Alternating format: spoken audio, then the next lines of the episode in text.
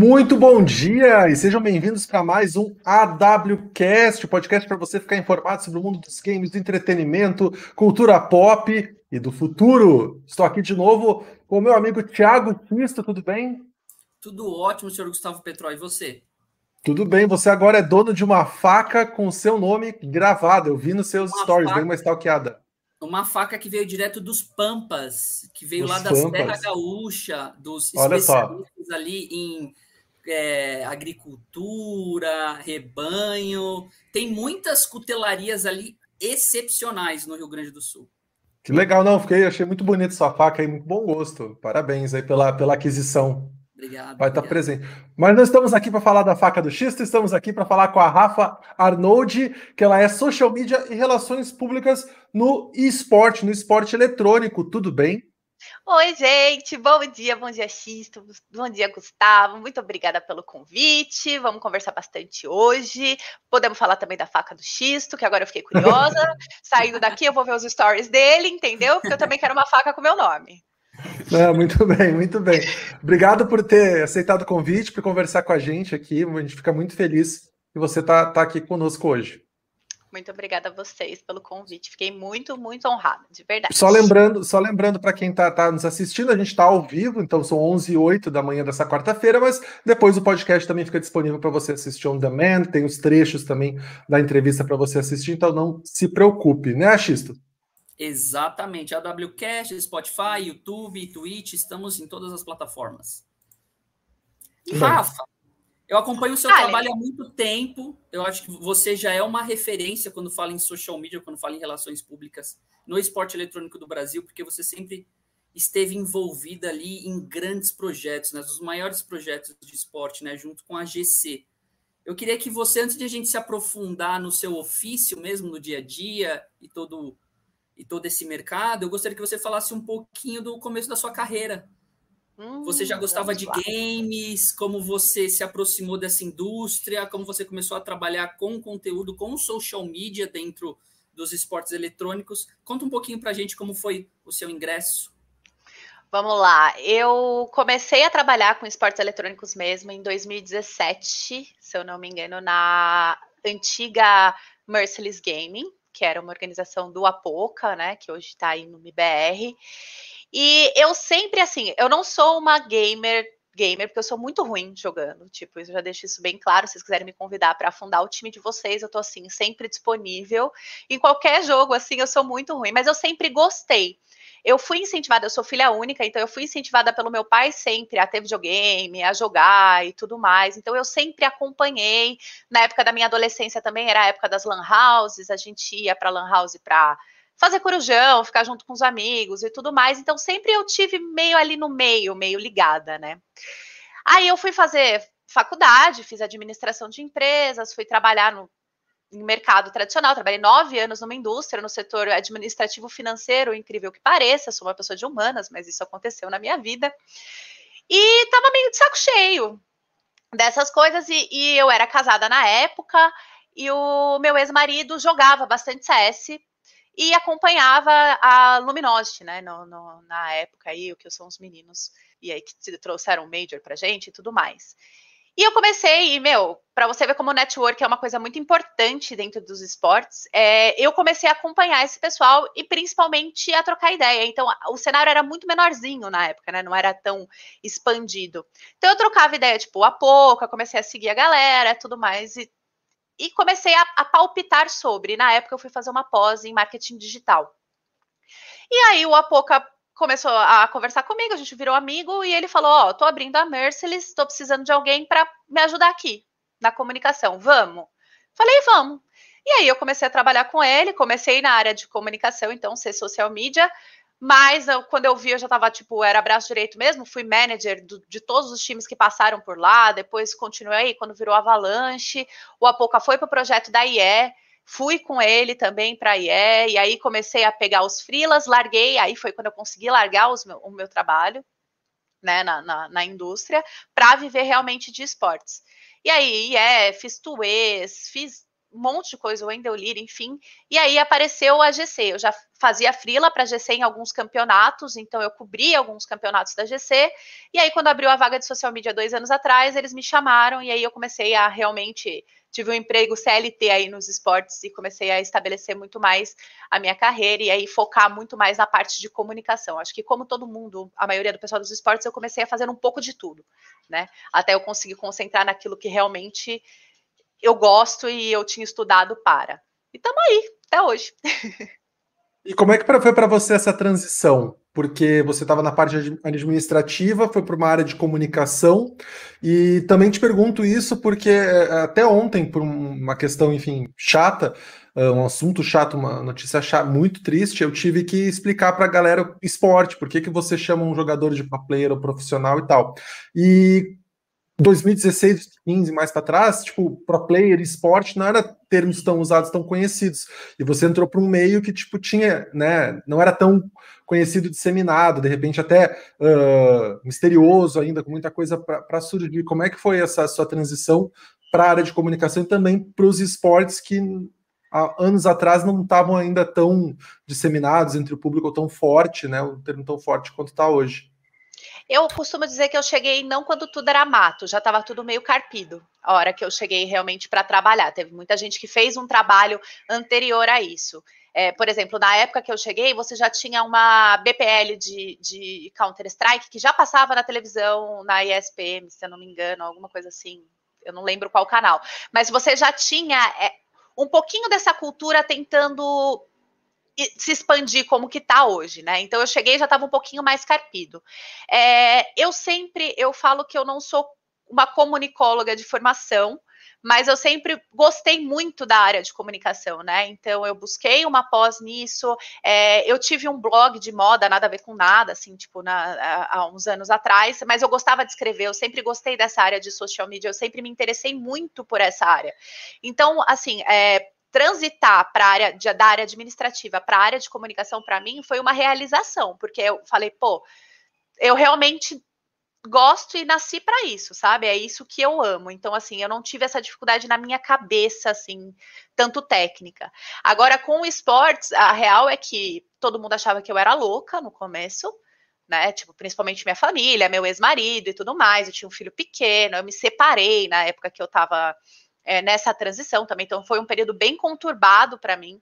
Então, eu saí ganhando, vai, X de salário para ganhar um quarto disso, então eu tinha algumas economias, enfim, mas eu fui acreditando no meu sonho, porque eu sabia, estudando mercado, né? Porque quer queira, quer não, a administração ali está bem ligada no estudo de mercado e tudo mais, né? É um bracinho, estudando mercado e tudo mais, que tinha um, um potencial muito gigante, né? Então, tinham estudos que mostravam também que aquilo ia crescer de uma certa forma, e muita pessoa grande entrando nesse meio. Então, você fala, pô, por que não aliar aquilo que eu sou apaixonada?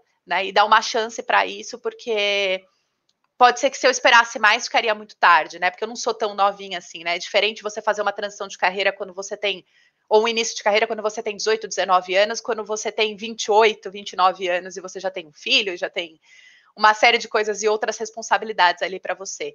Então, eu falo que eu fui no começo a única que acreditei no meu sonho, mas hoje meus pais, o meu ex-marido, enfim, minha família, todo mundo olha e fala: Meu, você tinha realmente razão naquilo que você estava falando. E fico bem feliz por isso. Mas, como todo caminho aí de mudança, é um caminho que você tem as suas quedas, você tem os seus desafios, você tem. Você enfrenta muita coisa difícil, principalmente por ser um mercado ainda muito novo, que está se profissionalizando principalmente em termos de comunicação, que ainda é uma coisa que eu brigo bastante, acho que quem me acompanha nas mídias sociais sabe que eu brigo por causa disso. Então, eu sinto assim que, mesmo não, não estando aqui desde que tudo era mato, que eu sirva como um catalisador para que tudo seja muito melhor, para quem, quem for entrar nesse mercado agora consiga prosperar muito mais rápido.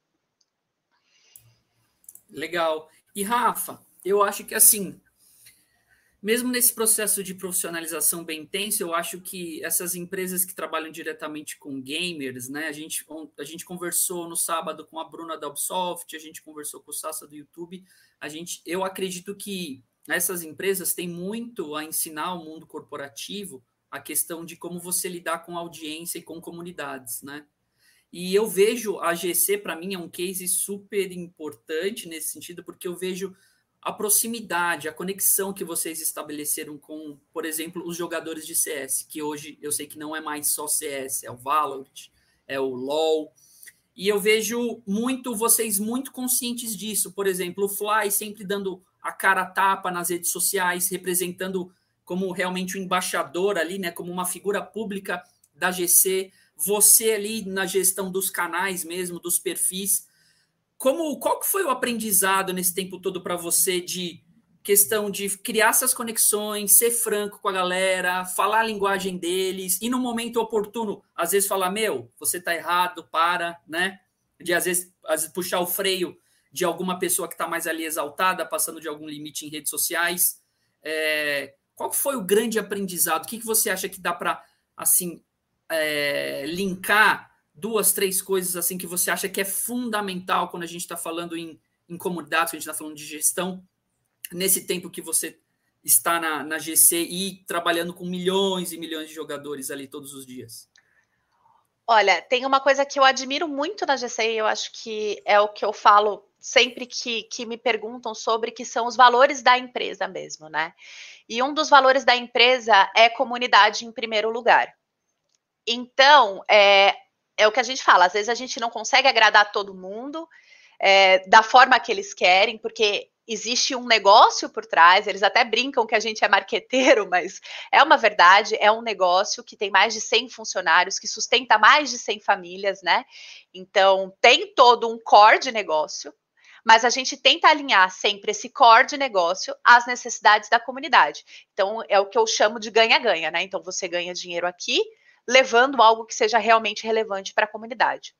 Então, se eu posso tirar uma lição, a primeira lição disso tudo é que quando você tem uma empresa, você tem que escolher os valores dela e a comunidade tem que estar no seu core, seja você uma organização, seja você uma desenvolvedora de jogos, porque a gente vive no mundo digital. Hoje é tudo mais rápido, né? A Vivi, que é uma amiga minha também, ela hoje atua pela GC, ela fala uma coisa muito engraçada, porque a gente recebe muito hate, né, em rede social. Ela fala, o digital tem dessas, porque quando você tem um outdoor na rua, ninguém fica embaixo do outdoor falando, a empresa ruim, olha o seu anti-cheat, olha não sei o que, não sei o que lá, não sei o que lá. Mas no digital você tem essa proximidade. E como você lida com, ele, com isso, a resiliência, né? Como você pega esses aprendizados, leva para dentro da empresa para transformar em novos produtos ou para transformar em melhoria de produtos, é o que faz a, a diferença, né? E para você criar essa autoridade, você precisa ter uma pessoalidade na comunicação. Né? Então, quando você faz o seu branding, você faz a sua persona, você pensa no seu target, você pensa como você pode deixar aquilo mais pessoal e sincero possível, para que aquela pessoa ela se sinta confortável em falar com você, em saber que às vezes ele vai levar bronca, às vezes ele não vai ser ouvido, às vezes ele vai, a persona da GC tem muito esse de, dar uns deboches de vez em quando, vai acontecer tudo isso, mas a, a empresa em si o branding todo, é, tudo, toda a comunicação é pensada para melhorar a comunidade. Então, para você criar, criar autoridade, não é só no papel, não são só seus valores, mas sim como você cria seu brand em cima disso, como que você aplica isso, como que você admite seus erros. Então, toda essa comunicação é muito pensada, né? E, e os, o, os, colaboradores, os funcionários da GC também são bem focados nisso. Então, a receita de sucesso, né? É você ter valores compatíveis, você entender da sua comunidade, você ter pessoas que compram a sua ideia, como o Fly. O Fly é um líder incrível, né? Porque todo mundo compra porque ele é aquilo. Então a gente se inspira nele e fala, meu, se ele é aquilo, a gente também tem que ser aquilo, né? Então, acredito que é ter essa paixão, né? E também ter esses objetivos de negócio que não sejam ligados somente ao lucro. O lucro é a consequência daquilo que você também oferece, dessa troca, desse ganha-ganha. Como é que é trabalhar com essa comunidade que a gente ainda não sabe muito bem como é que ela tá. Muita gente diz que é uma comunidade tóxica, é voltada muito, né, muito masculina. Uh, como é que você consegue trabalhar com isso, tentando, claro, evitar problemas, fugir desse, desse lado negativo e tentar aproveitar o que tem de positivo? São, é, é a primeira coisa que foi muito boa para mim foi separar as comunidades, porque cada um tem a sua particularidade. Embora o esporte seja uma coisa só, ou o game seja uma coisa muito global, quando eu comecei a separar por games, eu consegui trazer tanto os, os pontos fortes como os pontos fracos da comunidade, saber como trabalhar cada um ali dentro, né? toxicidades você vai ter em qualquer local, qualquer convívio social, entendeu? O machismo também, ele está aí incrustado, quantos, né? A gente está conseguindo essa transformação agora. O que a gente tenta sempre é colo colocar projetos em que a gente é, mostre o melhor da comunidade e lide com o hate ou com o backlash que dá em, em social é, quando tem que lidar e da forma que tem que lidar e da forma mais individual e pessoal possível. Então, assim, eu costumo dizer que você não pode alimentar os trolls, né? Isso é uma coisa que meu chefe fala também, o John. Então, assim, não alimente os trolls. Tente reforçar aquilo que você tem de bom, porque tem muita coisa boa dentro da comunidade. E é óbvio que a gente enfrenta é, muita, dificuldade, muita dificuldade em termos de toxicidade, porque a gente está falando de, de uma galera muito novinha, né? É, é, uma comunidade muito nova, se você for pensar, você está falando aí de galera de 14 a, sei lá, 30 anos. Você tem um pessoal mais velho, mas sua maioria está ali até os seus 25 anos, escondido atrás de, de uma rede social, né? Ou de um perfil e de uma série de coisas. Então, o combater para mim é mais educar do que você bater de frente, porque realmente é, é, o mercado é muito novo, então o que as empresas têm que fazer hoje é ir combatendo e educando, né, de maneira gradual, para que daqui a um tempo a gente tenha um mercado e pessoas mais maduras entrando nele, né, para a gente não ter esse tipo de problema que nós temos hoje. É verdade. E Rafa, você tem um projeto, fala um pouquinho sobre o projeto de educação nesse sentido, é, porque assim, é uma briga que, não é uma briga, deixa eu achar a palavra certa, é um uma bandeira embate. também que eu tento. Isso, embate, uma bandeira que eu tento levantar a todo momento, por exemplo, de, dos atletas se conscientizarem que, meu, você é uma figura pública, agora você não pode utilizar o, o Naruto como seu no Twitter. Eu também pois é. gosto é. de Naruto, eu também, só que você agora é uma figura pública. Você tem torcedores, você tem uma audiência. Você quer isso, então a gente precisa trabalhar de uma maneira profissional. Então, às vezes é difícil o cara não deixa nenhum e-mail ali para entrar em contato com ele, para ele ganhar mais dinheiro. Então, são coisas. E assim, a gente não pode culpá-los, porque é como a gente está falando, muitos são jovens, 18, 19 anos, nunca trabalharam, nunca tiveram um e-mail corporativo, né? É, são já da geração de WhatsApp, de que às vezes nem abre e-mail durante o Imediatista, dia. Imediatista, né? Exatamente, é uma outra galera que tem outras relações com essas ferramentas, né? Coisa de e-mail. Eu, eu já me acho velho por usar e-mail, de ter um Google Calendar lá. Eu já, isso eu acho que já é quadrado. A galera já está em, outros, em outras é, relações é, de ferramental para trabalhar. Mas eu queria que você falasse um pouquinho desse seu projeto de educação, como é a troca com os players, com os influencers, porque eu tenho certeza absoluta que acho que esse é um dos territórios que mais tem oportunidade hoje questão Sim. de agenciamento, questão de consultoria para redes sociais, consultoria pública, porque essa galera, infelizmente, perde muita oportunidade por conta disso. Eu, eu, costumo falar que esse conflito de gerações é uma coisa que eles deveriam explorar muito melhor, assim, porque é uma coisa que eu exploro para mim. Porque essa geração assim mais imediatista era uma coisa que não vem. Eu fazia mapa no papel vegetal, galera. Eu pesquisava na Barça, entendeu? Na minha época. Então, assim, eu tenho uma outra cultura de pesquisa, de busca de informações e tudo mais, que essa galerinha mais nova não tem. Só que a vantagem é que eu aprendo muito com eles, né, nessa época mais digital aí, tanto que para uma pessoa de 32 anos sou bem moderninha aí, né, e eles não têm essa cultura de aprender com a gente, né. E o que acontece é que quando eu fui manager, eu lidei com times de CSGO, LoL, Rainbow Six, COD, Halo, tudo que você pode imaginar. E eu tinha muita dificuldade com eles, assim. Então foi uma coisa que eu já diagnostiquei desde o começo, assim, sempre que eu trabalhei em organização. Então de fazer eles postarem, de falar para eles que era importante, de mostrar para eles que aquilo era necessário não só para a organização, mas também é, necessário para eles, né? E como quem faz cobertura em social media, você não acha o arroba, você não acha a pessoa, você não sabe se é ela, porque não tem uma foto, não tem o um negócio. A tua até estava falando esses dias que ela quer contatar os pessoal por e-mail, não consegue achar o pessoal. É assim. E eu sempre fiquei muito irritada com isso, né? Eu sou uma pessoa bem irritada. E eu sempre fiquei muito irritada, sempre postei sobre isso. E aí deu uma treta, eu nem lembro a treta que foi, e aí eu postei no Twitter que eu ia fazer um curso gratuito para esse pessoal. Porque assim, é, eu hoje eu não tenho por que viver de um material digital, assim, por exemplo, vender um curso em alguma plataforma digital, assim. Eu já tenho meu trabalho, já ganho bem para isso, pego os meus frilas e tudo mais. Eu acho que é uma contribuição para a comunidade, entendeu? Porque se eu fizer isso e eles fizerem pelo menos, sei lá, 30% do que eu estou falando, eu ajudo para futuros, entendeu? E isso me rende de alguma forma ali para frente. E aí eu falei que eu faria um curso para eles, né? É, de graça e tudo mais. E aí a GC, meu chefe, comprou ideia e falou: vamos fazer essa live pela GC. E aí a gente fez essa live, deu mais de 700 pessoas e ficamos aí umas quase três horas falando sobre social media, sobre relações públicas, sobre toda essa postura que deve se ter profissional. E eu entendo por parte eles, assim, porque quando você começa a trabalhar muito cedo, você entra numa uma cultura corporativa, por exemplo, você entrou numa empresa. Você tem uma cultura corporativa e pessoas mais velhas que vão te aconselhando dentro daquela empresa de como você deve agir. Né? Não é uma coisa instintiva, você sempre tem alguém ali falando para você. No meio digital, tipo, cada um na sua casa jogando ali no servidor, ninguém tem para falar para você, né? Então, é, eu acho que a. É, e eu acho que a cultura ela é assim, ela é do player, ele tem que entender a importância e o local dele dentro dessa comunidade. Então, a parte dele ele tem que fazer. E acredito que agora as organizações, as é, organizadoras de campeonato e tudo mais, também estão mais atentas para dar esses media trainings e para puxar isso deles, para ter isso em contrato e tudo mais, para criar essa, essa cultura organizacional também, que era uma coisa que a gente não tinha em esportes, né?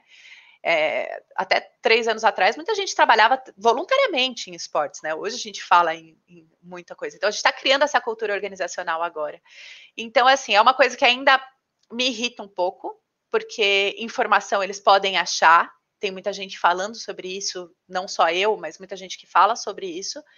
Mas eu acredito que é um passinho para a gente criar essa cultura organizacional agora e para que a gente tenha isso mais lá para frente. A minha ideia é soltar drops. Eu tenho um projeto com um amigo meu o Afonso, que ele trabalha na GC comigo.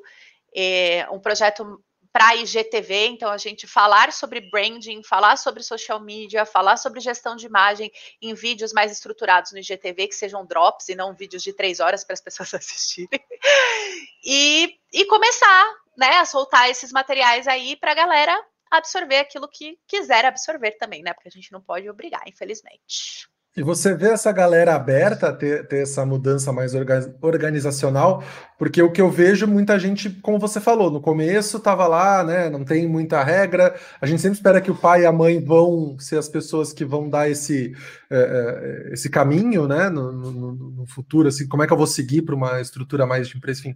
Mas a gente sabe que não é bem assim. Mas você vê essa galera aberta a ter essa mudança, ou não? É uma coisa tipo não estão muito afim. Eles não entendem muito ainda, porque eles acham que resultado é imediato. Então, tipo, ele vai colocar o e-mail dele lá no perfil e daqui a dois dias uma empresa vai contatar ele para ele fechar um contrato de ser influenciador de alguma coisa, entendeu? Eles não entendem que o trabalho de social, isso, tipo, meu, seu trabalho pessoal de gestão de imagem, o trabalho dentro de uma organização, o trabalho dentro de qualquer coisa, é um trabalho de construção né? Então não é só você é, mudar o seu perfil, deixar ele mais profissional, é a sua forma de agir, a sua persona, é o seu diferencial, é, é o conteúdo relevante que você cria, né? Então é um trabalho de construção. Então eu, eu acho que ainda eles esperam que seja tudo muito de imediato. Né? Então eu vou mudar, vai ser agora. Nossa, hum, amanhã eu vou ter um milhão de seguidores, tipo, as coisas vão mudar para mim, eu vou ter 500 mil pessoas na minha stream, então amanhã eu vou ser o gaulês, por exemplo. E as coisas não são assim, né? É muito mais o mercado meu, concorrido e que tá todo mundo tentando ganhar o seu. Então, assim, eles têm uma abertura, mas eu ainda acho que eles não entendem o que é, o que pode vir a ser, qual que é o trabalho, que é uma construção a longo prazo. Então, eu acho que falta um pouco dessa maturidade nesse sentido ainda, né? E, e eu a, acho que muitas vezes também os, os, principalmente os pro players, né? Os atletas, eles não entendem qual que é o local deles dentro do e a relevância deles dentro do mercado. Então, eles acham que eles são contratados para jogar e ganhar, e é isso. Né? Então, eles não entendem essa relevância ainda dentro do mercado. E eu acho que isso vem com o tempo, porque também não tem muito que possa ser feito, né? Você tem que mostrar para eles. Então, você tem trabalho de organizações sérias. Você vê, tipo, uma Loud chegando, fazendo um super trabalho junto com de criação de conteúdo e tudo mais, e mostrando. Então, é moroso. É como se você ensinasse realmente uma criança e os passos a passo delas ali para elas ganharem relevância, né? É, e até me surpreende, tipo, porque os pro players são influenciadores no, no sentido literal, né? Eles estão ali uh, na frente, tem muitos seguidores tal, e a gente sempre espera que, que. E a gente tem esse problema no esporte comum, né? Vamos dizer assim, entre aspas, né? Que a gente sempre espera que ele seja uma referência, seja alguém que não, vai ser um exemplo, mas no fim acaba não sendo. Mas me surpreende até os pro players não, não, não verem, né? Não perceberem que tem essa influência e até, tipo, servir de exemplo para essa galera, né? Eu não sei se é porque é muito novo o mercado, não sei que de repente que passa na cabeça deles, né? Ou também não querem essa responsabilidade, que pode ser eu uma responsabilidade. Acho que eles acham, principalmente assim, é, nossa, mas eu tenho mil seguidores, por que, que eu preciso ser profissional? E eu sempre costumo dizer, se você influencia uma, ou se você influencia mil, ou se você influenciar um milhão de pessoas, você influencia pessoas. Então, você tem que trabalhar a sua imagem de certa forma, né? E eu acho também que eles confundem o trabalhar a imagem com censura, com você censurar quem você é. E na verdade não, é você polir quem você é, né? Para que você também cresça. Não é você assumir uma carapaça de uma pessoa que você não é, né? Criar uma persona, um personagem que você não é, que você não consiga, consiga sustentar mais para frente. É simplesmente você polir, aprender e amadurecer a pessoa que você é para que publicamente você se, se apresente para as pessoas que você influencia da maneira que você deve influenciar as pessoas, então de maneira positiva, né? É, de maneira que seja leve, que leve é, é, assuntos importantes, mas não de uma maneira grosseira ou agressiva, enfim. Então, eu acho que tem tudo isso. Tem uma falta de conhecimento, com uma falta de vontade, com sem essa visão no, no qual é o alcance e esse medo de ter que pô, mas agora que eu sou um influencer, então eu não posso ser eu, né? Então eu acho que tem tudo isso. Eu costumo dizer, eu sou uma pessoa, não sou uma pessoa, meu Deus, que nem tem um milhão de seguidores, mas sou uma pessoa que influencia pessoas, né? Tenho lá minha base, a minha base é bem engajada. E eu falo sobre tudo, abertamente. Só que eu falo de maneira polida né? Eu me pondero muitas vezes para falar de uma maneira que não seja tóxica ou agressiva, porque eu sei que aquelas pessoas que me leem, elas acham muito importante aquilo que eu falo. Então, como que eu quero levar aquilo para elas, né? Então, é essa postura que as pessoas que são públicas têm que ter. Não é você se censurar, mas é você se polir, né? Se você se moldar para que você seja a melhor pessoa que você possa ser para aquele seu público. Legal. E Rafa, conta algum case bacana, algum campeonato, ativação com influenciador, algo que você criou que foi além das expectativas, que teve um engajamento legal, que reverberou na comunidade de um jeito forte que vocês talvez não estariam planejando, porque poxa, vocês produzem tanto, né? São tantos campeonatos, é campeonato, é o, os torneios abertos da GC para a própria comunidade, que não envolve organizações, né? Que não envolve pro players, que eu acho isso tão fantástico, né? De você ter torneios abertos em com premiação em dinheiro. É, poxa, vocês têm tantos produtos bacanas. Conta algum, algum, algum ou alguns cases que você trabalhou que você falou: caramba, isso aqui para social media foi sensacional. A Masters é uma é um case assim, tipo, não foi criado por mim, é óbvio, é uma criação muito maior, porque tipo, é um super campeonato, mas a Masters é um produto assim delicioso delicioso, assim, porque a, a, gente fala que é a festa da comunidade CSGO brasileira, né? Então ela tem conteúdos engraçados, que tem esse tom da GC, tipo, de ser profissional, mas deixar tudo mais engraçado. A gente faz conteúdos com os pro players, a gente coloca a cara deles, a gente sempre traz surpresas. Em social media, tipo, é um boom de interação, então é uma delícia de fazer, além de ter esse contato com os players. Quando era presencial, então era uma delícia, né? Agora com a pandemia a gente tá aí em duas edições que foram online mas que mantiveram a qualidade de conteúdo. Então, acho que a Masters é um caso da GC, assim, é um case da GC que a gente fala, meu, que produto, sabe? Que produto gostoso de trabalhar ele, né?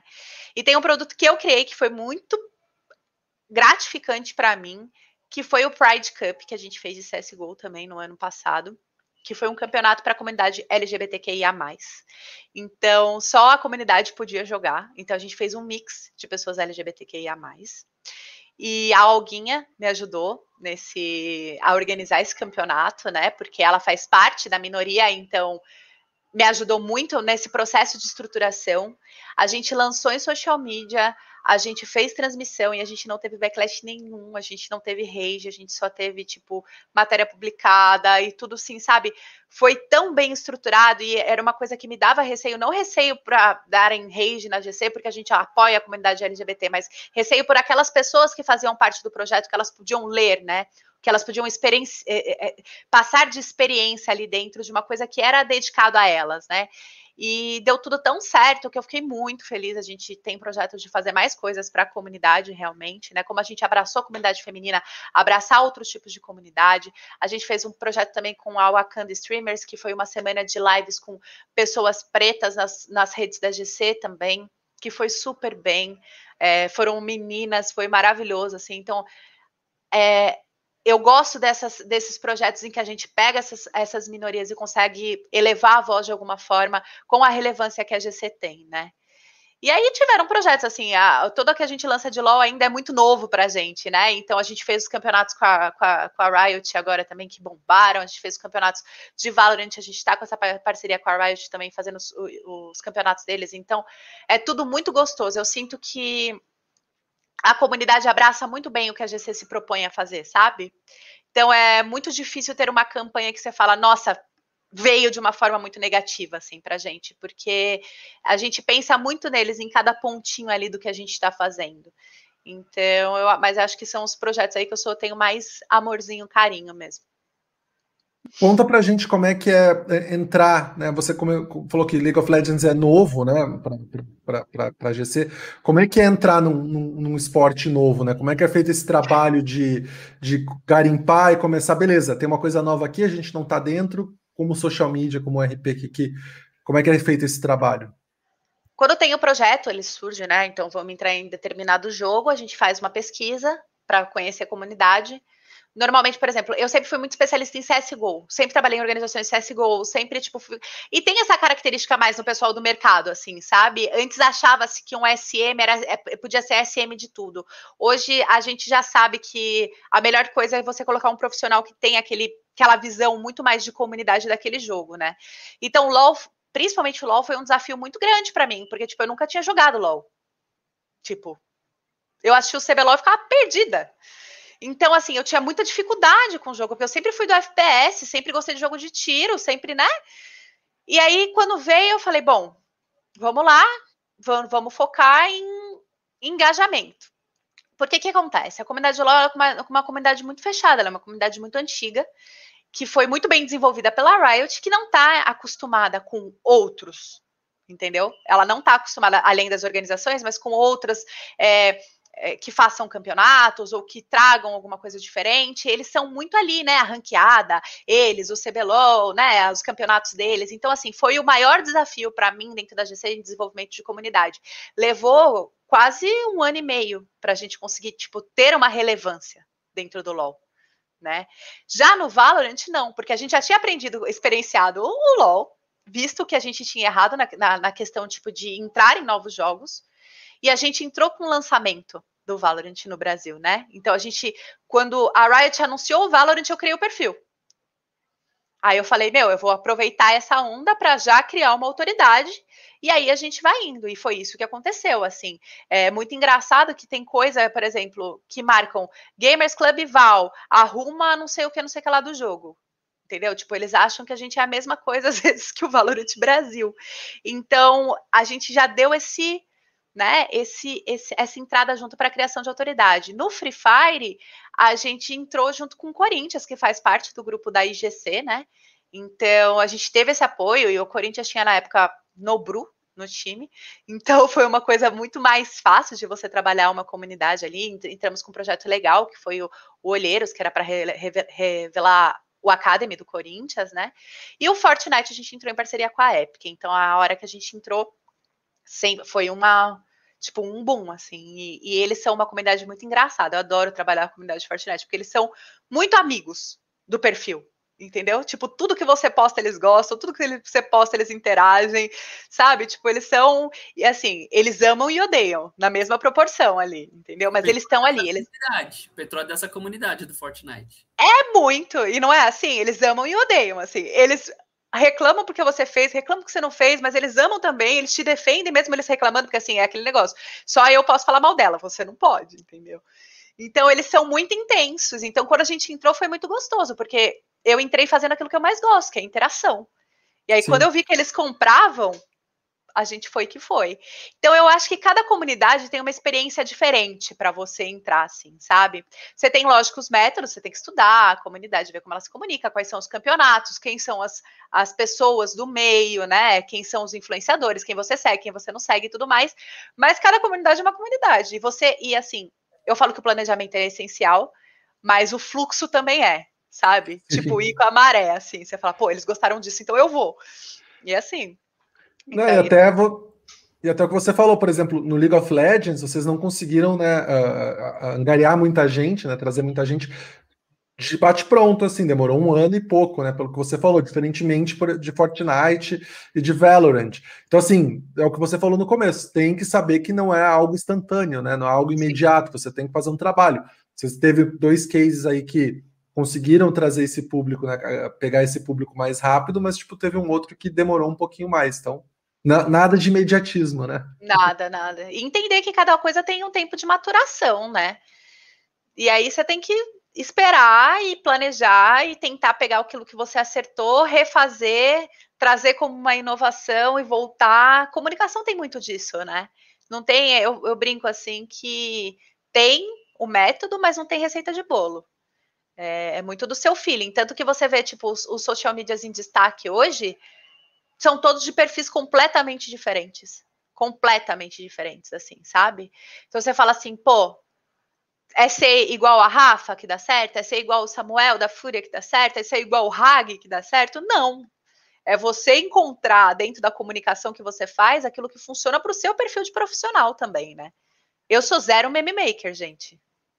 Não sei fazer meme. Sabe? Tipo, você pega que nem o Portilho, por exemplo, que é um Também meme não sei.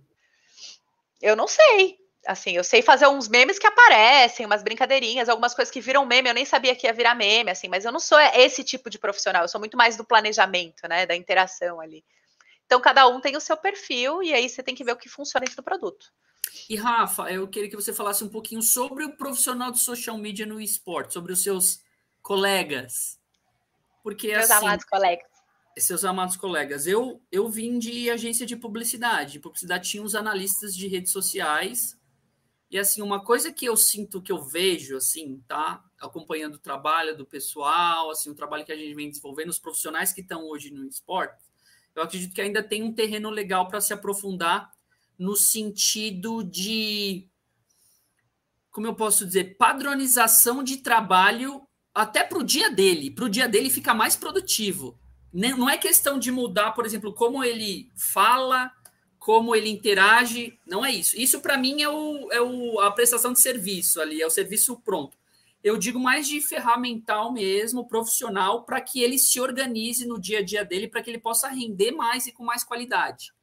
Eu acredito, eu vejo muita oportunidade nesse sentido. Quando a gente fala de redes sociais, a gente pode ser atropelado por um trator também no sentido de tem inbox para responder, tem os posts do dia para você postar, tem você pegar o que está acontecendo, né, você ficar sempre com o radar alerta para você conseguir trazer uma oportunidade, talvez, de um meme, como você comentou, ou algo que está acontecendo, que está todo mundo falando, porque rede social é muito de você conseguir participar de conversas também, né? E não você criar conversas, né? Eu imagino Sim. também no sentido do que aconteceu, por exemplo, ontem com o Thiago Leifert de falar League of Legends e Fortnite numa eliminação de BBB e uma das mais históricas de todas, né? Tipo, Sim. Tá ali atento para isso. É, mas assim, o que você vê também de oportunidade, porque eu vejo muito que os profissionais hoje de esporte, social media também têm bastante a absorver, eu digo nesse sentido de não mundo corporativo, de agências de publicidade, grandes empresas de comunicação, para ajudar no trabalho dele, não que isso interfira no produto final, mas que ele consiga render mais como profissional de comunicação que ele é eu não vim da publicidade, né? Então Sim. eu vim de, uma, de um caos. Só que assim, eu tinha uma certa organização dentro de mim por causa da administração. Assim, então eu sou, a, eu sou a louca da planilha, eu tenho tudo em agenda, assim, sabe? Tipo, eu sou a louca, a louca. Quando eu comecei a trabalhar na GC, eu catei um povo que veio de agência publicitária. que trabalhou na Purple, por exemplo, que era que é o Bressan, que hoje é o nosso diretor de arte, né, diretor criativo, tudo, e o Spaca, né, que hoje está ali como, mas ele, ele é publicitário, né, então ele era, é, é redator publicitário, então ele estava ali.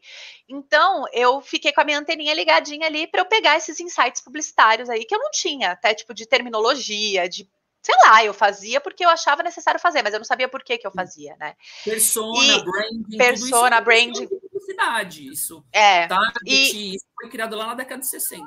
Mas aí que tá, o que, que eu vejo? Eu vejo muito social media obviamente estruturado, que aí você não pode discutir. Tipo, você tem a galera que já é muito profissional nisso e realmente leva isso muito profissionalmente.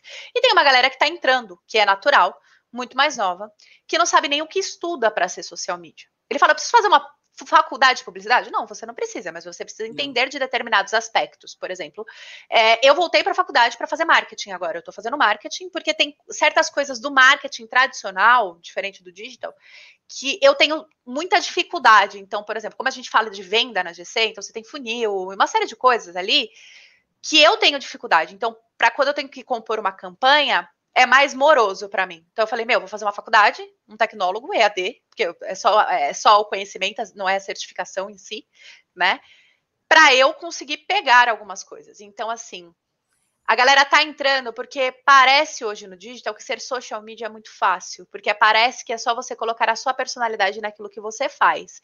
E não é, tem a técnica, né? Você tem que entender de marketing, você tem que entender de marketing digital, você tem que entender de storytelling, você tem que entender de branding, você tem que entender de redação, você tem que entender um pouco. Eu não sou especialista, mas você tem que entender um pouco de SEO.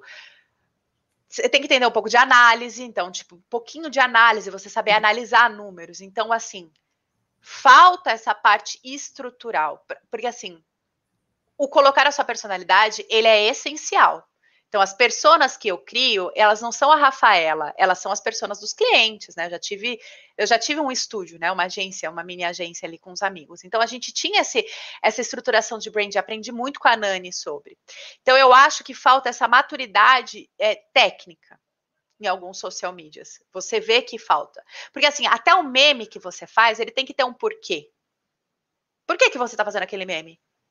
Ah, porque eu achei engraçado. Não, porque eu achei engraçado não é resultado para a empresa entendeu? Então, aquele meme, ele vai ter o quê? Um awareness, uma conversão, entendeu? É, ele é para gerar engajamento. Engajamento para quê? Faz parte de que campanha? Faz parte da sua persona? Se amanhã você sai da empresa, essa empresa ela vai, vai conseguir manter a mesma persona porque você deixou isso estruturado dentro da empresa? Então, falta essa maturidade mais técnica nesse pessoal que é mais entrante. Né? Então, sempre que eles vêm conversar comigo, ah, eu adoro ser social media, eu quero ser social media, o que, que eu faço? Falo, estuda, né?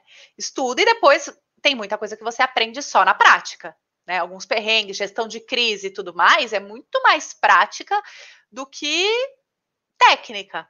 Mas você precisa ter a técnica, porque se você não souber tecnicamente aquilo que você está fazendo, se você não souber tecnicamente como um algoritmo funciona a seu favor, não tem por que você fazer.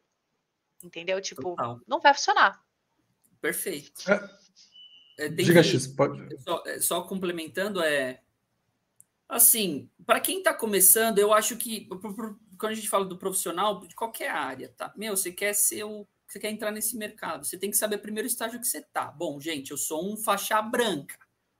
Se eu sou um faixa branca, eu tenho que sentar o meu bumbum, olhar para cima e ver a Rafa faixa preta dando as porradas ali na galera para eu aprender. Aí eu vou aos poucos, e isso é técnica, a técnica é muito importante. Então, essa questão que eu vejo no esportes é, são realmente ah, os entusiastas, a galera entrando, e o que é legal pra caramba, energia nova, os jovens, que já tem aquele amor, aquela paixão, começando a trabalhar. Isso é sensacional. Isso vai fazer, isso é o que está alimentando essa indústria, ela ficar sempre jovem, ela sempre com esse ar mesmo de inovação. Mas o faixa branca tem que tomar cuidado, ele precisa estudar, ele precisa evoluir, ele precisa ver as questões. Então, eu sinto muito isso, assim, eu vejo que acho que essa questão do, dos novos profissionais é realmente, eu tenho tanto para, igual você falou, para mim, métricas para um social media é tem você olha para aquele número, você não sabe o que, que é, o que, que você faz com aquilo, o que, que você está planejando. O cara tem que entender o que é o alcance, é. o que, que é frequência, impactos, ele precisa, é a questão do trabalho dele, para ele saber e tem, se tá, E se tem tá uma parte muito importante que eu vejo, assim, que o esporte sofre muito, que é o ego. O ego é uma coisa, assim, gigante, principalmente na parte de staff. Eu falo, gente, que staff às vezes vocês não veem a gente, né? Tanto quanto vocês veem é, os atletas e os influenciadores, mas tem uma, uma staff ali que tem e tem muita gente que tem que começa a ganhar uma notoriedade, né? Então vai, tipo, eu sou júnior e começa a trabalhar numa organização grande, uma organização de CBLOL e tudo mais. E aí ele fala: "Porra, não sou mais júnior, sou sênior". Só que não é isso que vai dizer se você é júnior ou você é sênior, porque você pode ser um gerente, um auxiliar administrativo júnior numa multinacional e não é isso que vai você ser sênior, entendeu? Tem uma maturidade profissional ali. Então, eu acho que existe, como é um mercado muito novo, composto por pessoas muito novas, até a, tipo a gente, ou você pega o Fly, que é um CEO de uma empresa, tem o quê? Minha idade, 33 anos, se eu não me engano. Né? Então é um, um, mercado composto por gente muito nova. Então tem essa ânsia e esse ego. Eu sou uma pessoa que sou muito orgulhosa do trabalho que eu faço, só que eu sou muito crítica comigo mesma. E eu falo que no, na hora que eu parar de estudar, ou que eu parar de achar que eu tenho coisas para melhorar dentro daquilo que eu faço, é que eu perdi o tesão para aquilo que eu faço e não faz mais sentido, né? Tanto que, assim, eu sei que eu atingi um, um patamar mais sênior dentro daquilo que eu faço, porém eu tenho muita coisa para aprender ainda, porque não é aqui que eu quero parar, né? E eu tomara que essa, essa gurizada que tá chegando agora chegue com esse sangue no olho e seja muito melhor que eu, porque, assim, imagina se eu tivesse feito tudo isso com 20 anos, 18, 19 anos, sei lá, hoje, sei lá o que eu seria, entendeu? Sei lá, dona de uma startup, não sei, enfim, mas acho que eu tenho esse perfil, mas que não tem esse sangue no olho e que fale, meu, eu preciso ser melhor e eu não vou, não vou me contaminar só com as críticas positivas. Eu vou levar isso como um combustível, sim, para saber se eu estou no local certo, mas não é isso que me define. Né? Quem me define é o meu trabalho, os meus resultados e sempre alcançar mais, estudar mais, enfim. Essa é, tipo, para mim é o principal, assim, para você evoluir como profissional também. Uma das partes desse trabalho também é gerenciar com crise, né? A gente teve recentemente muitos uh, exposed com uh, pro players, a gente teve problemas ano passado com uh, empresas relacionadas né, até com, com, a comunidade. Como é que é gerenciar crises no esporte? Né? Se é que tem alguma diferença de gerenciar crise, de repente, como relações públicas de uma empresa, como uma empresa de aviação, por exemplo, quando há um problema? É porque, assim, é difícil cancelar uma marca, tipo, de aviação, por exemplo, né?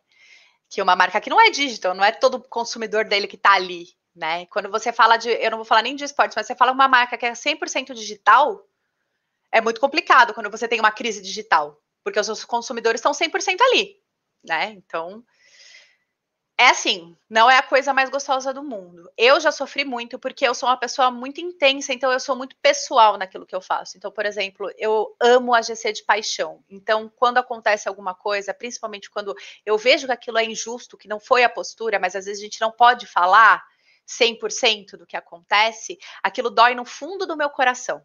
Tipo, então eu levava isso muito pro meu pessoal, pro meu coração, assim, de chegar a ficar mal mesmo, chorar, é, sabe? Tipo, aquilo me consumia. E eu aprendi, assim, primeiro, eu detesto a cultura do cancelamento, tá? Eu não tô passando pano para ninguém aqui. É, mas eu acredito que se as pessoas elas cometerem um crime, elas têm que ser julgadas pela justiça, né? Não somos nós que somos os juízes, os executores e tudo mais. Então a gente, a gente pode denunciar, mas não cabe a nós executar nem cancelar. E quando você tem coisas que são erros, não são crimes, é, o cancelar não ajuda no desenvolvimento daquela pessoa, né? Então, aquela pessoa errou de uma certa forma, acho que acredito que, como todos nós erramos, de maneira mais grave ou menos grave, de maneira mais ponderada ou menos ponderada, e ela deve ter uma chance para se reestruturar. E aí, você, como indivíduo, tem a opção de seguir, não seguir, consumir ou não consumir né? Sem escrachar, sem detonar, sem ameaçar aquelas pessoas. Então, isso aqui é uma coisa que eu quero deixar muito claro, que eu, tipo, não concordo com cancelamento e nunca vou concordar, nem de marcas, nem de pessoas. Porque eu acho que é uma... só faz mal, né? Para o mercado e para tudo, para a sociedade. Quanto a quando você lida com gerenciamento de crise, coisas que aprendi. Porque assim, eu gerenciava crises desse tamanho, na GC eu gerencio crise desse tamanho. É muito mais gente falando com você, né? E uma pessoa embala na outra, lembra de um assunto lá, parece discussão com o namorado, que você lembra do assunto lá, ah, então mas você lembra em 1997 que você fez? É mais ou menos o que rola. É parar, apurar os fatos, fazer um comunicado, fazer mudanças, ou às vezes é só ficar quieto porque não tem o que você falar, não tem o que você justificar, entendeu? E não tem como você bater boca com, com coisas que são infundadas às vezes, entendeu? Então, um cara que acusa, tipo, ah, é amigo de admin. Não é. A gente sabe que não rola isso aqui, sabe? Tem que, sei lá, quantos milhões de pessoas na plataforma. Como você é amigo de uma pessoa para privilegiar ela, não? Sabe? Então, assim, é saber a hora de falar, é saber a hora de escutar, é saber a hora de ficar quieta, é saber a hora, é assim que você lida com as crises. Cada crise tem a sua particularidade. Mas você acha que já, desculpa te interromper, você acha que as pessoas já sabem, quem trabalha nessa área já sabe a hora de ficar quieta, a hora de agir? Porque não. às vezes eu vejo que não sabe. Não. É, não. Eu acho que isso é maturidade também, assim. Tem um, tem um curso que eu quero fazer que é sobre gerenciamento de crises, inclusive, porque eu, eu aprendi tudo muito com a, com a vida, né?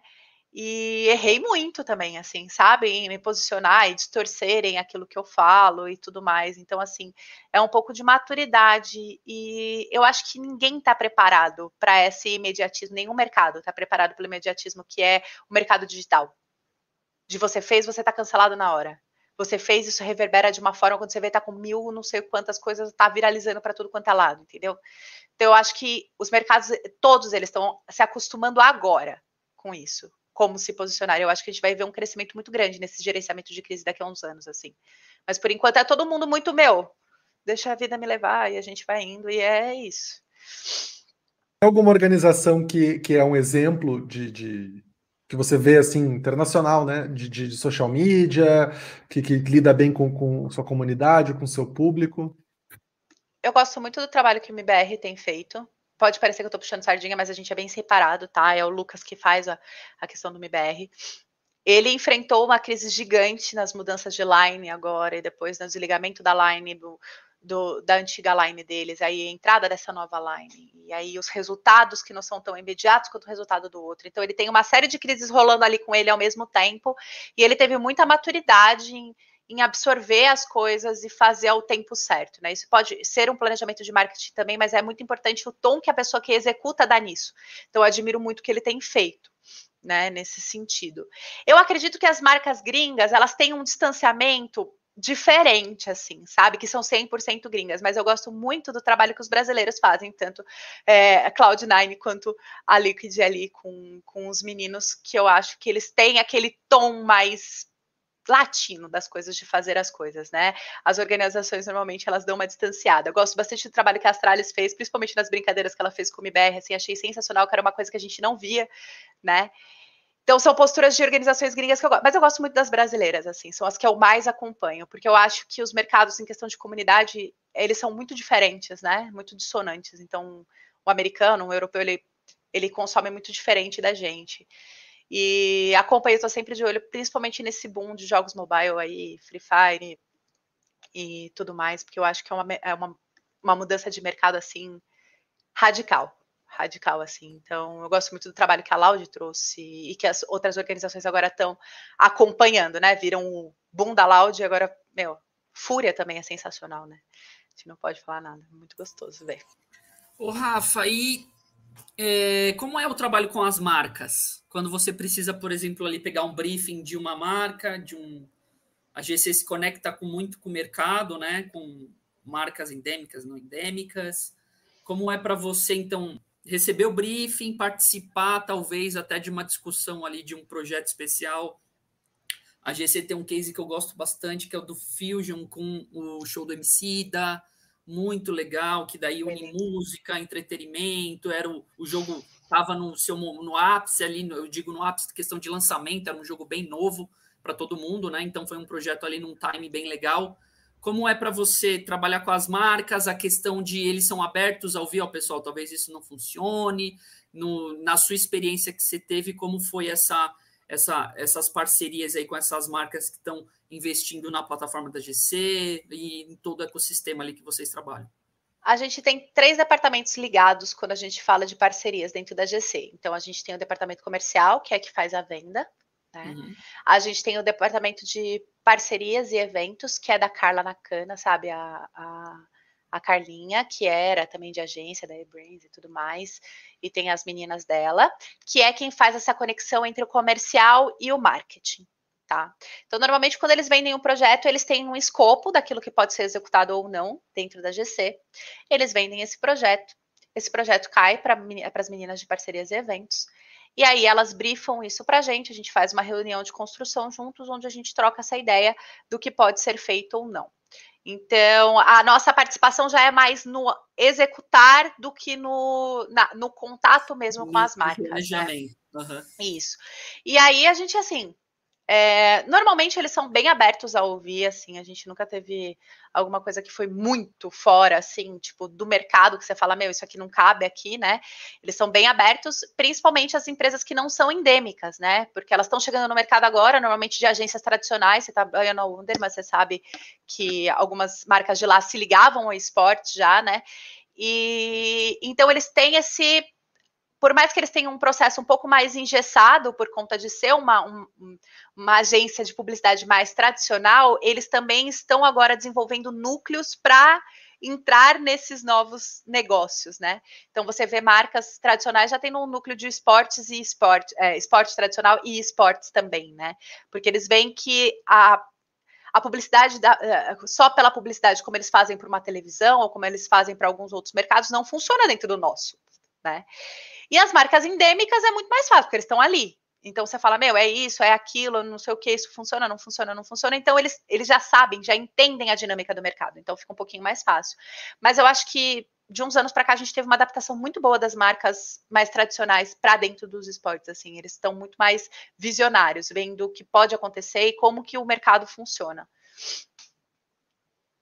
Muito legal. É, o que, que você é, é nos seus cursos que você está tá planejando e você já fez, uh, o que, que você planeja mostrar para essa galera que está tentando entrar agora também? Que tipo de, de, de, caminho que você meio que indica? Porque você deu uma aula aqui durante nossa conversa, mas queria que você meio que contasse um pouquinho como é que. que qual seria o caminho que você acha que, que é legal? Porque né, existem vários, né? Mas de repente você tem um que, que você acha que é o mais adequado aí.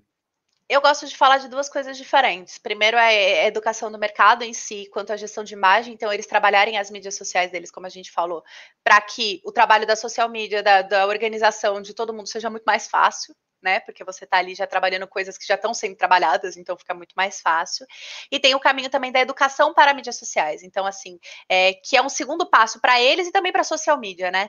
Então, é falar um pouco de como funciona cada mídia social, é, é como que você trabalha cada, é, cada uma delas, o que, que é o um engajamento, como você gera conteúdo relevante, sabe? O que dá para fazer é um mundo de explorar. Então, assim, eu pretendo falar sobre isso nesses vídeos para que fique claro tanto para a pessoa que é pro player ou não é pro player ou quer ser um social media do que ela precisa, qual que é a base que ele precisa, né? Para daí depois eles aprenderem as, a desenvolver sozinhos. Né, as temáticas e as coisas e tudo mais. Porque assim, eu, eu brinco que cada vez está mais difícil você deixar a bola redonda, porque ela já tá, entendeu? Você já tem gente de sucesso fazendo muita coisa boa. Então a receita não é mais copiar o que está sendo feito, é você ter personalidade para fazer o melhor da sua forma. E você não precisa fazer nada muito diferente. É você fazer o arroz com feijão conjunto com a sua personalidade, que você já tem resultado. Né? Ninguém precisa descobrir nada, entendeu? Descobrir o fogo, não precisa. Porque tem aí uma, uma trilha já já alcançada pelo pessoal que a pessoa agora precisa seguir, mas não é copiando, é seguindo algumas coisas, é tendo algumas diretrizes, é você prestando atenção, sendo autoral. Então eu pretendo falar disso, né? Porque é, é assim eu ajudo até o meu trabalho, eu sempre vou ajudar o trabalho de todo mundo. Falo, gente, se todo mundo estiver fazendo bonitinho ali, ó, meio caminho andado para gente, tudo aqui. Bom. tem alguma tendência que você está vendo que, que, que, essa área está tá se guiando? Uma coisa que ainda não começou, não está muito forte, mas que você está vendo que aos pouquinhos está começando? A criação de conteúdo. Então, assim, as organizações não serem mais só times. Então, espera-se mais que resultados das, das organizações. Eu acho que isso vai ser uma, vai ser um resquício que vai vir para todas as a, a, o ecossistema de esportes. Então, você ser forte também no entretenimento, na criação de conteúdo, né, fazer eles consumirem não só a sua line e torcerem por você, mas consumirem tudo aquilo que você quer. Então, assim, meu, eu pego o Caso Loud porque para mim é, é o boom. A galera consome o energético, a galera consome o clipe, a galera consome o time de Free Fire, a galera consome o time de LoL, a galera consome social media, a galera consome qualquer coisa que acontecer ali dentro. Porque eles têm uma criação de conteúdo que é essa criação de comunidade e uma, uma persona de pertencimento. Então, eu acho que esse mundo hoje ele busca esse pertencimento, né? Então, as pessoas, os adolescentes, cada vez mais, principalmente por distanciamento social e tudo mais, eles buscam o pertencimento. E esse pertencimento vem através de criação de conteúdos de, que sejam relevantes para essa comunidade. Então, eu acho que é uma tendência que não tinha no esportes, então ninguém prestava muita atenção para a qualidade de conteúdo produzido. E agora isso vem muito forte e não vai ser uma coisa que você consegue voltar, porque quem não fizer vai ficar para trás. Legal. E Rafa, assim, do como, como você vê 2021 para Gamers Club, é, novas modalidades, não sei, campeonatos online, o que, que você vê de questão de planejamento para esse ano, né? Porque pandemia parou muitos dos nossos projetos, né? A última Masters, por exemplo, teve que ser online, mas foi um sucesso, né? Então também é uma readaptação de vocês para novos formatos. O que, que você vê também da GC para 2020? O que, que você pode falar para a gente de planejamento nesse sentido? A gente está focado em arrumar as coisas, assim, arrumar a casa, não que esteja bagunçada, mas assim, é uma coisa muito mais de estruturar para crescimento. A GC cresceu, acho que o Fly esteve aqui, ele falou sobre isso, né? A GC teve um boom de crescimento em dois anos, assim, absurdo. Então agora é absorver tudo isso, né, para a gente ter mais qualidade. A gente cresceu demais, vamos continuar crescendo, mas agora é essa, esse crescimento mais ordenado com é, mantendo a qualidade, porque você, existe uma linha tênue entre você crescer e você perder completamente. Uhum. E eu acho que a gente fez isso muito bem. Eu vou falar assim, que foi uma loucura, mas a gente fez esse crescimento muito bem, assim, até para o público. Eu acho que eles não perceberam é, nada, que nada estaria, às vezes. É, penando para acontecer, ou alguma coisa nesse sentido, ou todo mundo muito cansado, mas fazendo acontecer, porque a gente conseguiu manter, mas agora nesse crescimento eu, eu acredito que a gente vai organizar né? Então, para trazer mais relevância, mais conteúdos legais, mais campanhas legais com a carinha da GC aí para todos os jogos. Óbvio, com expansão. Só que isso eu deixo para o Fly, porque cada mergulho é um flash com o Fly, Quais assim, entendeu? hoje, Counter-Strike, Fortnite, LoL, Valorant. Valorant e Free Fire. Tá, cinco, bastante. E cinco, bastante. e então esse eu, eu falo que, que o nosso chefe a cada mergulho é um flash, entendeu? Porque ele tem rodinha é. no pé. Quando você vê, ele já tá com um projeto gigantesco em cima dele ali e a gente abraça. Mas eu espero que seja um ano de muito crescimento, até para os profissionais internamente ali, que a gente leve o melhor para a comunidade. Quanto aos campeonatos presenciais, a gente tá louco para voltar. Obviamente, a gente adora fazer campeonato presencial, a gente adora um evento, uma aglomeração, um vucu-vucu, entendeu?